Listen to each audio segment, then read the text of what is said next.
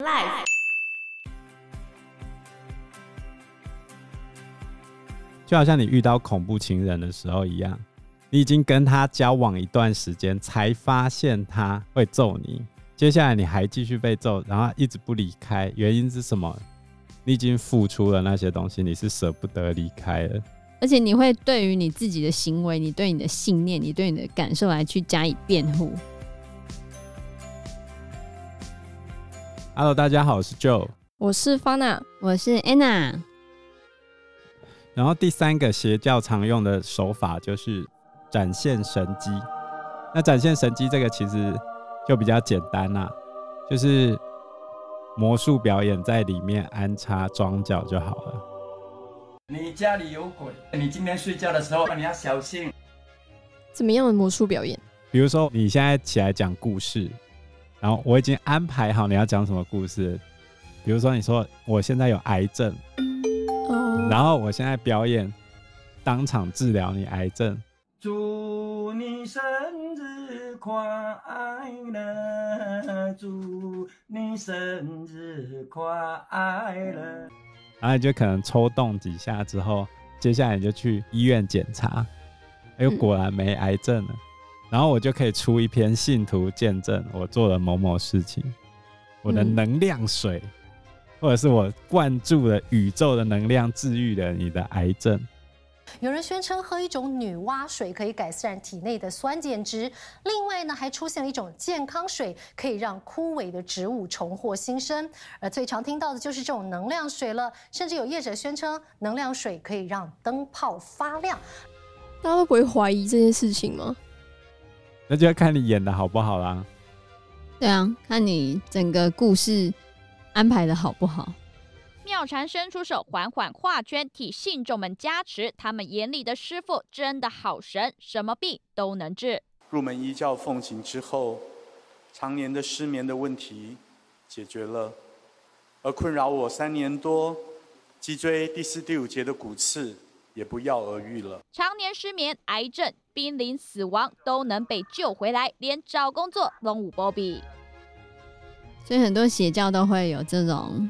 就是那种神机呀、啊，就跟魔术表演一样啊。魔术表演用的好的话，你认为它是跟神一样，见证奇迹，见证奇迹的时刻。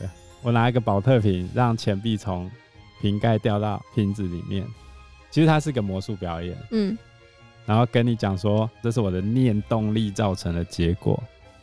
要对抗使用念的人，只有一个方法，那就是自己也学会使用念这个方法。可是毫无根据啊！所以我要加上前面的从众心理。前面有六个人跟你讲，哦，老师好棒啊！也是第七个，有百分之七十五的人、嗯、也会跟着信。对啊，你在前面那种得寸进尺，然后其他人都跟你说他很棒，他很强，他很厉害，那种从众心理之下，然后再一起去看见那个神机的时候，你不会相信吗？他们是怎么洗脑最一开始的六个人？他没有洗脑一开始的六个啊，就是在一切还没有形成的时候，开始的时候先得寸进尺啊。还有另外一个手法，就是一开始那六个根本就是高级干部，你拿一群已经需要完成的人，然后从里面抽出对我最忠心的人，然后来去创造一个你逃离不了的那种从众的心理，然后一起加进来。旁边人一直都在跟你洗脑，每一句话背后都有神明。最后要再加一个因素，就是自我辩护，就有点类似我们刚刚讲那个斯德哥尔摩症候群。对，你已经加入这个地方了，即便你知道错，你在心里面会一直说服你自己，我真的相信这个是真的，这样你就不会对于你自己的错误感到那么的感到那么羞耻吗？对，没错。这是一名林姓妇人成立的中华日行一善学会，是以类似禅修的名义来吸收民众加入宗教，但问题却是集体软禁在中国以及台湾的道场，而且还签下了生活公约，只要是违规或者是想要脱团，就会被乱棒殴打，甚至连两岁的孩子也都不放过。这也有一个心理实验，在一九五九年，史丹佛大学做过一项实验。你想象你是那个实验的参与者。嗯，好，现在你到达实验室之后，研究人员就来问你哦，你是否愿意参加性爱心理的小组讨论？哦、这个真的答不出来。好，假设你答应了。哦，好，我们现在开始。研究人员就说，有些人在讨论中变得很在意别人怎么看他，所以呢，现在所有的志愿者。都必须先通过尴尬测试才能够参加讨论，然后接下来研究人员就拿给你一张充满挑逗字眼的纸，然后有两段文字是生动描写过程，性爱的过程，叫你大声念出来，然后同时为你的脸红程度打分数。哦，这个问到我的死穴。接下来。假设你都念出来了，然后研究人员就恭喜你过关，可以参加小组讨论。不过呢，由于尴尬测试的时间拖得比较久，所以小组讨论已经开始，你只能旁听。嗯，于是呢，他就带你到一个小隔间里面。这时候研究人员就跟你讲，其他的讨论成员也都有各自不同的房间，来确保匿名。哦。然后你现在把耳机戴上，结果你戴上耳机后发现。刚刚大费周章搞了半天，结果小组讨论是在讨论《动物性行为》这本书。你讲这这个都这个都完全讲不过去。这本书非常无聊，然后你觉得很失望。接下来研究人员进来问你给刚刚那个讨论几分的评价，比如说一到十分，你给他评价是多少？呼，我忍不了了，我忍不了林北不爱论了。今天问的最林北最火的。不要问我这个无聊的问题。你妈妈生孩，你妈妈生你的时候没有生，忘记生脑给你。这是现在参加的第一个组别，然后接下来第二个组别的人，他们没有经历过刚才那个流程，他们到达实验室的时候，只需要念没有什么挑逗性或情绪性的字眼，念完一串字之后，就去参加讨论。接下来他一样问你，你对刚才讨论的评价如何？一到十分。你为什么不问我结婚之前谈过几次恋爱？嗯，你认为哪一组会给刚才那个动物性行为的评价比较高分？后者吧。没念什么情绪性字眼，对不对？嗯，他们一开始也是这样认为，结果有念挑逗性字眼的人，给刚才讨论的评价是比较好的。为什么？他最后的结论就是。如果有先经历过这个尴尬的流程，你就会产生自我辩护的心理，就是自己去替那个无聊的讨论做解释，因为你前面已经先付出了嘛。哦，所以这也是为什么很多团体会先让潜在的会员经历过屈辱跟痛苦之后才能入会。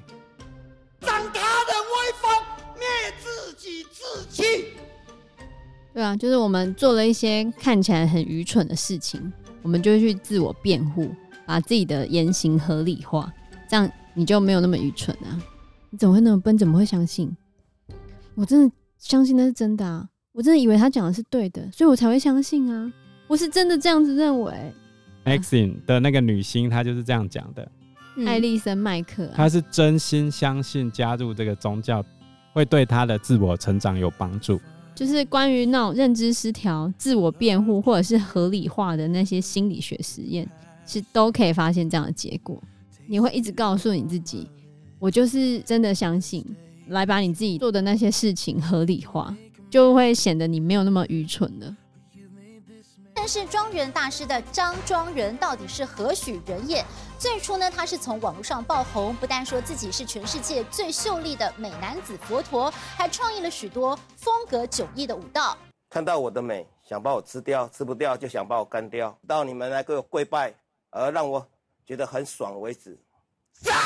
神武遭到嘲笑、怒呛、诽谤佛者死，你们的死期到了，直到你们来跟我跪拜，我是万王之王，在你动手之前，你们就会暴毙。所以人都不想面对自己很愚蠢这件事情，对啊，或者是吃不到葡萄说葡萄酸啊，哦，有没有就觉得啊，那就很酸呐、啊，欸，给你吃吃看，没有我才不要吃，那很酸，不是吗？对，对啊，你就一定要这样说服自己。才可以合理化你的行为啊。就好像你遇到恐怖情人的时候一样，你已经跟他交往一段时间，才发现他会揍你，然后揍下去之后，嗯、接下来你还继续被揍，然后一直不离开，原因是什么？你已经付出了那些东西，你是舍不得离开的，而且你会相信他会改啊，这是其中一个心理机制，嗯，对啊，而且你会对于你自己的行为，你对你的信念，你对你的感受来去加以辩护，来尽力让其他人或者让你自己相信你做的行为是合乎逻辑的，是合理的，大脑会这样告诉你。我觉得很无奈哈，这就跟直销一样啊。我已经投入了这些钱，如果退出的话，会不会显得我很笨？大家都会说你很笨啊，那我就继续加入好了。因为觉得自己退出之后，别人就会质疑吗？不管别人会不会质疑，我内心就觉得大家都会拷问我啊。而且假设今天你加入这个直销协会，结果旁边的家人朋友大家都拼命在阻止你。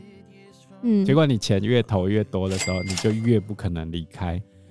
哦，大家的阻止，再加上你投入的越多，你就越没办法承受离开之后所有人的眼光。